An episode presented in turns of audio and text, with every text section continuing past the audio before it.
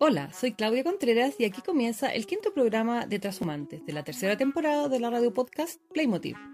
La transhumancia se define como un tipo de pastoreo en continuo movimiento, adaptándose en espacios a zonas de productividad cambiante. Es pasar desde los pastos de invierno a los de verano y viceversa. Partimos agradeciendo a nuestros fantásticos auspiciadores, 3018 Burger, un proyecto gastronómico que surge de la creatividad de tres amigos que funcionaron sus conocimientos y experiencias en el ramo para ofrecer a la comunidad cercana productos versátiles de entrega rápida como perros calientes completos, hamburguesas, pequeños, quesadillas, tacos, papas fritas, bebidas y línea de postres. Algunas de estas preparaciones son platos representativos de la gastronomía venezolana que gustosamente quieren compartir con sus comensales chilenos para entregar parte de su cultura y raíces. Ubicados en el Cerro San Roque, los puedes contactar al WhatsApp 56998688656. Lo pides, lo hacemos y te lo llevamos. También agradecemos a nuestra querida Odre Hidromiel, la bebida vikinga, un fermentado a base de miel de abeja con dulces toques florales y gran cuerpo, orgánica y tradicional. Se puede encontrar en el Facebook como HM y en Instagram como odrevid.med con despacho domicilio en Valparaíso y Viña del Mar. En este capítulo queremos hacer una serie de reflexiones acerca de la cuarentena, las relaciones humanas, medicina alternativa, música y mucho más.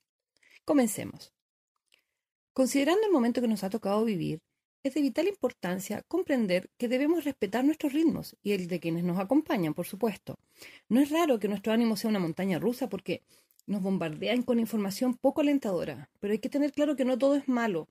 Hay que ver las oportunidades que existen en cada circunstancia compleja sin tanto cuestionamiento hacia nosotros mismos, seamos condescendientes con nosotros. Yo en lo personal he pasado momentos en que no quiero hacer nada y otros en que me transformo en Elvira. Yo sé que la referencia a lo mejor no la van a entender, pero es un personaje cómico de hace muchos años atrás y lo pueden buscar en YouTube. Ahora, en, esa misma línea, busquen música, videos que nos hagan reír, que nos cambien la energía para que podamos seguir firmemente lo que sucede. La música es curativa y hay cientos de estudios que así lo confirman se puede escuchar música clásica, Vivaldi, Mozart, rock, pop, lo que quieran y que les ayude a subir el ánimo, porque no es, no es que solo ustedes sientan sus estados de ánimo complicados, nos está pasando a todos. Bueno, quiero tocar el tema de las actitudes. Las actitudes son aquellas percepciones que tenemos insertas en nuestro cerebro y que nos hace comportarnos de tal o cual manera ante diversos estímulos, conceptos, etc. Ahora, referido a una especial actitud, es cuarentena. Cuando hablamos de cuarentena, pareciera que es necesario que ésta sea obligatoria. Según se observa en estos días, muchas autoridades solicitan una cuarentena obligatoria para algunas ciudades. Yo estoy en Valparaíso y nuestro alcalde ha hecho lo imposible para conseguirla. Pero pienso lo siguiente, ¿cómo va a ser necesario que nos tengan que obligar a no salir? ¿Cómo vamos a ser tan irreflexivos que necesitemos que nos coaccionen? Es un tema de actitud que se encuentra inmerso en nuestro interior y que nos hace requerir la fuerza para hacer determinadas cosas. Basta observar lo que sucede. Eh, si es un poquito de raciocinio el que necesitamos para entender que las medidas que pueden frenar algo este contagio son justamente evitar el contacto. Pero sin embargo vemos personas que salen sin necesidad. Acá se excluye, por supuesto, que ellas tienen que trabajar porque ellos lo hacen por obligación. Pero los demás, ¿por qué siguen saliendo? ¿No se dan cuenta de que depende de cada uno de nosotros? Quédense en la casa. Mis amigos de Francia y España me han enviado mensajes reiterados de la importancia que es quedarse en la casa. No porque el virus se vaya a desaparecer, sino que porque las tasas de contagio disminuirán.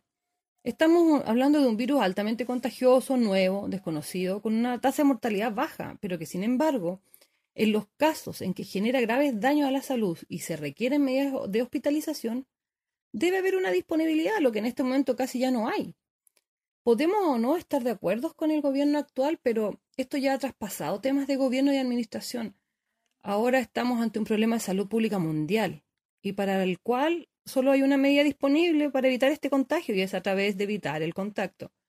Sé que muchos pueden estar enterados de esto, pero por favor, a los que no les quede claro, no salgan. No esperemos a que nos obliguen a no hacerlo. Tomemos esa medida desde nuestra propia autodeterminación. Necesitamos un completo cambio de actitud. He creado un espacio, porque uno se pone muy creativo en esto, que se llama Retocados, ya que quiero volver a tocar temas de importancia que no pueden quedar en el aire y que pueden ser de ayuda a nuestra comunidad. Y el tema retocado de hoy es la violencia intrafamiliar. Decidí tocar este tema nuevamente porque se ha incrementado la violencia intrafamiliar y se sigue incrementando en estos tiempos de cuarentena. Conversando con la psicóloga Marcela Cruz, ella establece que el problema de las cuarentenas es justamente que las personas se encuentran recluidas con sus agresores. Muchos niños para los cuales los espacios de seguridad eran sus escuelas, ahora deben permanecer aislados con los cuidadores que muchas veces son sus maltratadores. Y eso recrudece de hecho, la página www.biobio.cl indica en uno de sus artículos de mediados de mayo que en la comuna de Providencia los llamados en, contexto de violencia intrafamiliar han aumentado en un 500%. Sí, un 500%. El tema es de suma, de suma gravedad. ¿Cuál debería ser nuestra actitud ante esto? Denunciar, sí, denunciar y denunciar hacer ver al agresor que está siendo observado, que la presión social lo haga temer de una u otra manera, que se dé cuenta que no es impune. Hablamos de llamar a carabineros, que es fundamental.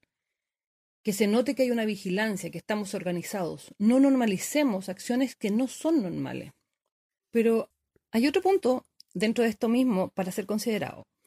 Todas las comunidades tienen grupos de WhatsApp. Aprovechémoslos. En ellos se puede compartir mensajes de apoyo, de acompañamiento, que los vecinos sepan que estamos vinculados porque la separación es solo física y que además estamos pendientes de la seguridad dentro de los hogares de nuestras comunidades. Espero que estas cifras nos hagan asumir un rol más activo en este tema. De nosotros depende. Cuando oía la música para compartir con ustedes, pensé en algo vivo, alegre, y hoy escucharemos una pieza que se llama Funiculí Funiculá. Fue escrita en dialecto napolitano en el año 1880. Luigi Densa escribió la música y Pepino Turco la letra. Fue compuesta para la apertura del primer funicular del Vesubio. Un funicular es un ferrocarril que sube una pendiente escarpada como una montaña, un tramo, sube mientras el otro baja.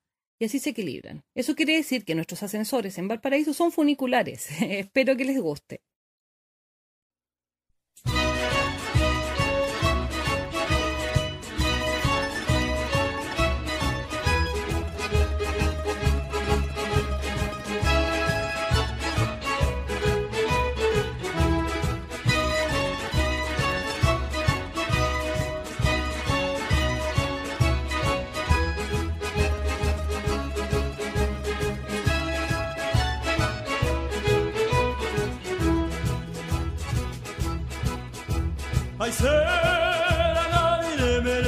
Saliette tu sai ado Tu sai ado Ados tu cuore ingrato chiudi spiette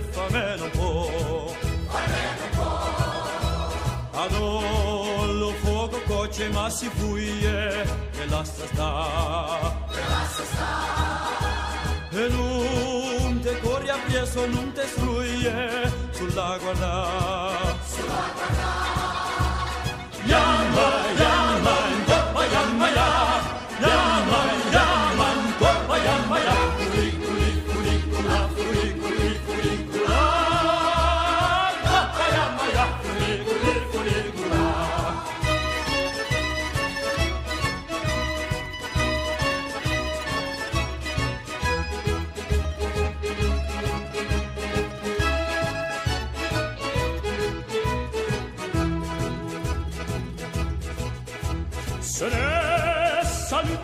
Se ne saluta la capodia. La capodia. E chiutta poi tornata poi venuta sta sempre a Sta La capa botta botta torna torno attorno a te. Attorno a te. Lo cuore canta sempre noi da tuorno sposammo in lei. Sposammo in lei. Yanma yanma hikappa yanma ya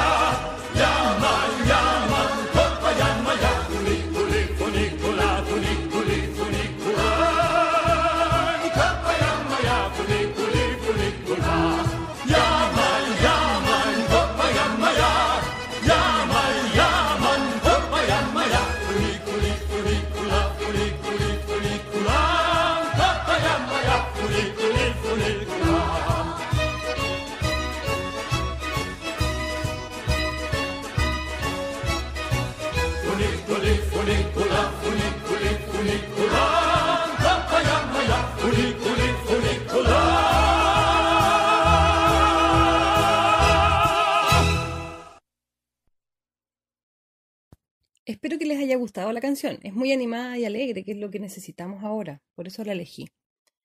Nuevamente agradecemos a nuestros auspiciadores de 3018 Burger, Comida a Domicilio, Cerro San Roque, pedidos al WhatsApp más 569-98688656. Lo pides, lo hacemos y te lo llevamos.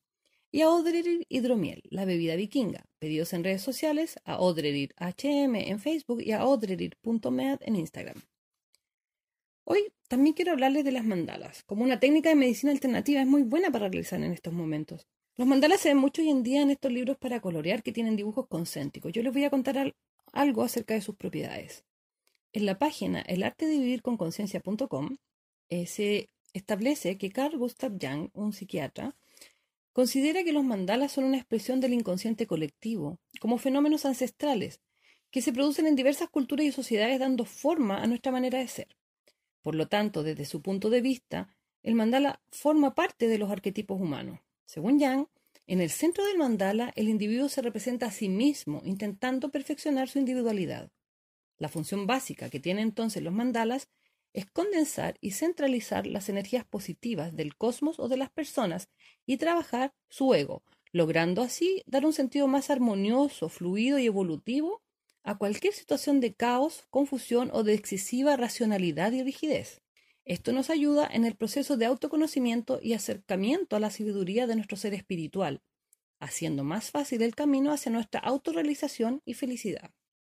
Gracias a sus estudios, conocemos también los mandalas como una herramienta terapéutica. Para Yang son el arquetipo del orden interior psíquico, es decir, un símbolo de totalidad abarcada por el hecho de que existe un centro y una periferia que lo engloban. Por este motivo, en momentos de desorden o estados de caos mental, puede aparecernos este símbolo, ya sea en forma de mandala dentro de un sueño o como dibujos fantásticos imaginados. Yang observó que sus pacientes espontáneamente dibujaban mandalas e interpretó que estos dibujos reflejaban una tendencia natural de autorregulación del psiquismo.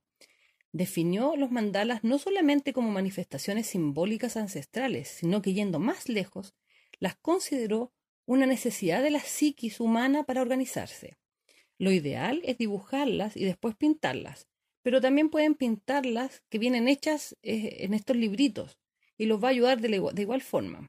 Y como yo les decía antes, es una actividad que se puede llevar a cabo en familia y que será de ayuda para todos. Cuando me planteo estos capítulos, eh, mi objetivo es entregar información útil, acompañarlos desde esta plataforma y exponer temas que nos atañen a todos y que por supuesto les sirva, los, les ayude. Todas las locutoras de la radio podcast Playmotiv tenemos la misma intención y quiero detenerme a contarles un poco de esta parrilla que es sumamente variada. Tenemos ecología, en el programa Nativas Rebeldes. Tenemos temas de orientación de sexualidad como Sexland, temas misceláneos como matriarcas, hay diarios de viaje y mucho más. Los invito a escuchar la radio podcast Playmotiv porque los va a acompañar y les va a entregar información que va a ser muy útil. En el espacio para los saludos y los mensajes quiero incluir la respuesta de Patricia Fernández, la locutora de Sexland, quien a partir del capítulo pasado, que se acuerdan que hablé de, de los alimentos congelados, me quiso dar un dato porque me dijo que los plátanos sí se pueden congelar, lo que yo no sabía y jamás me habría imaginado. Así que les voy a dejar el audio que ella nos envió respecto a sus recetas de plátanos congelados. Hola transhumantes, tengo un dato para congelar los plátanos y así no tener que eliminarlos.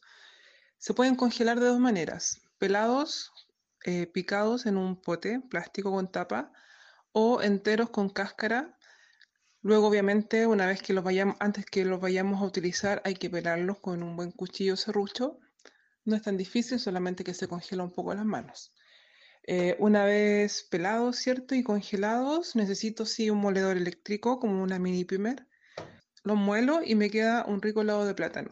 Y ahí lo pueden mezclar con lo que quieran, con salsas, con frutas, con eh, chips de chocolates, y disfrutan un rico y saludable helado de plátano natural.